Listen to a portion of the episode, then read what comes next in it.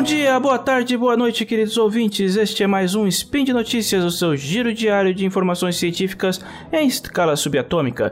Eu sou Ronaldo Gogoni e hoje, sexta-feira, dia 27 Faian de 2022 no calendário fake, ou dia 17 de junho de 2022 no calendário que vale, vamos falar um pouquinho de engenharia aeroespacial.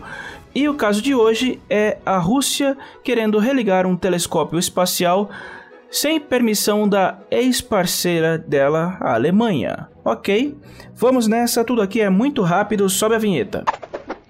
Speed Notícias.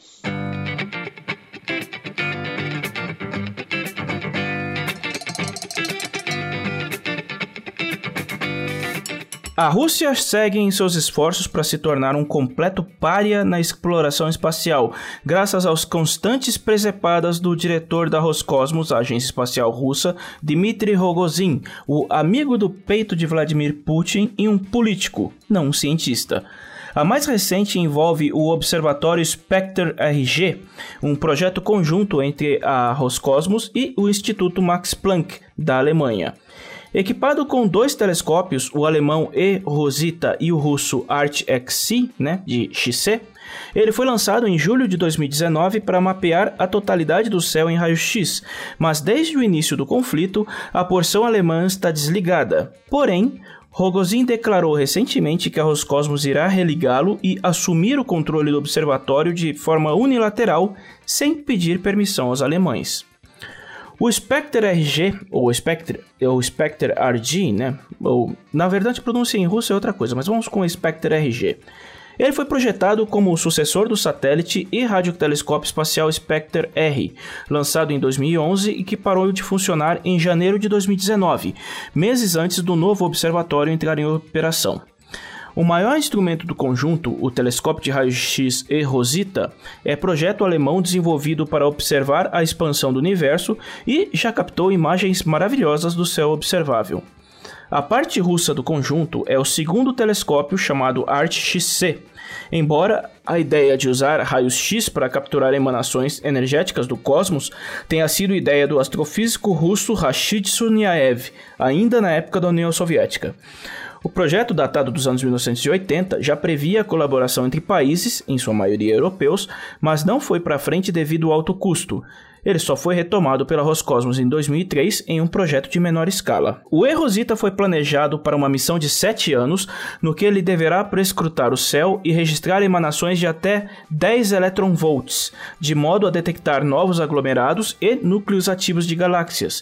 Mas a invasão da Rússia à Ucrânia atrapalhou os trabalhos unicamente devido a Dmitry Rogozin. O atual diretor da Roscosmos não é um cientista. Ele possui formação em jornalismo e economia, mas é primeiro e essencialmente um político e dos bem tacanhos. Ele já atuou como embaixador russo na OTAN e foi chefe do setor de defesa do país, antes de ser indicado por Putin, de quem é amigo próximo, ao posto de administrador da agência espacial. Mesmo nos piores momentos da Guerra Fria, a NASA e a agência russa nunca levaram as diferenças ideológicas de seus governos para o espaço, principalmente por porque ele está ativamente tentando te matar o tempo todo. Logo, os Yankees e os Vermelhos sempre colaboraram em vários projetos, por mais que houvesse um sentimento de revanchismo. Isso se deu porque desde o tempo de Werner von Braun e Sergei Korolev, a pesquisa aeroespacial sempre esteve sob o comando de cientistas, menos propensos a ceder por pressões políticas. Rogozin, por outro lado, trouxe todo o discurso do Kremlin para dentro da Roscosmos, acompanhado de uma série de atos considerados catastróficos para a imagem da Rússia na exploração espacial. De cara, a Roscosmos cancelou todos os contratos e acordos mantidos com outras agências para lançamentos futuros, em represália a tais nações serem contra a, aspas, operação militar especial, fecha aspas, da Rússia na Ucrânia, e apoiarem sanções e vetos contra, contra Moscou. Um dos mais emblemáticos envolveu a OneWeb para o lançamento, já pago, da última leva de satélites de órbita baixa da empresa concorrente da SpaceX. Três dias antes do lançamento, a Roscosmos cancelou o contrato e exigiu que o Reino Unido, que havia salvado a OneWeb da falência, saísse da parceria, o que não aconteceu. Como resultado, tanto a grana quanto os 36 satélites foram embolsados e ninguém subiu. A OneWeb não faz ideia do que aconteceu com os componentes e no fim foi obrigada a depender da rival SpaceX para lançar seus últimos satélites, no que Elon Musk deve ter rido muito e agradecido aos russos pela grana extra.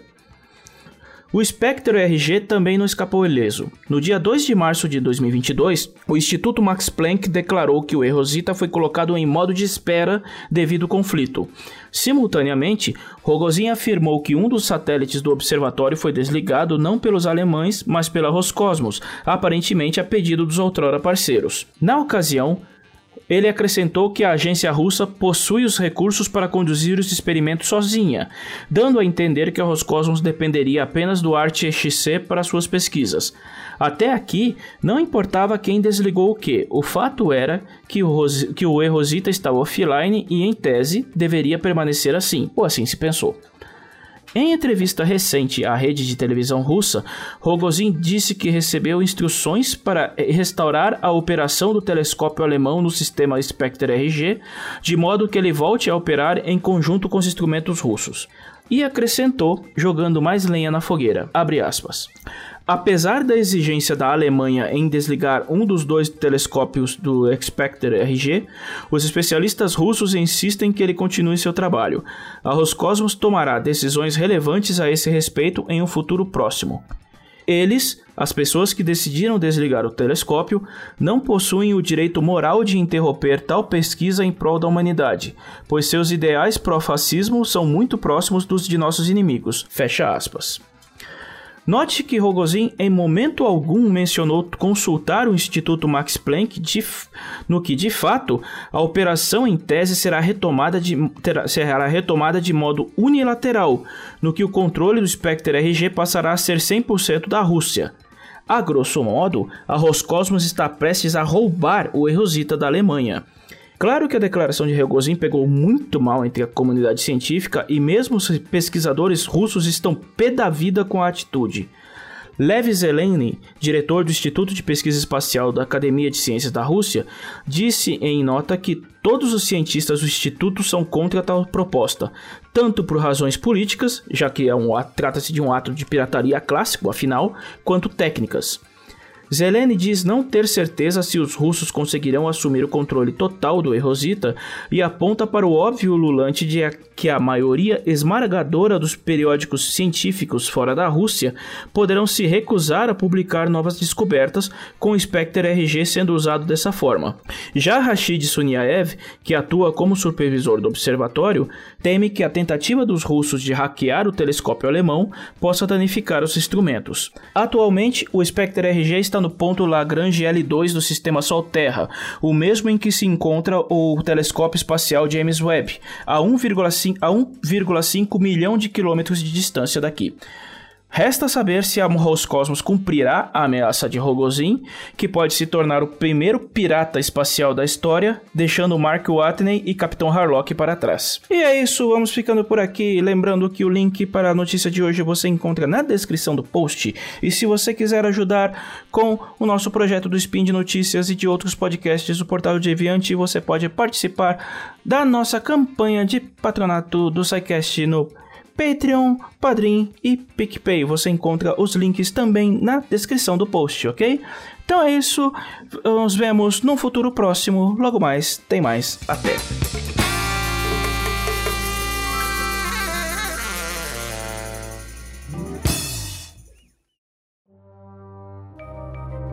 Este programa foi produzido por Mentes Deviantes. deviante.com.br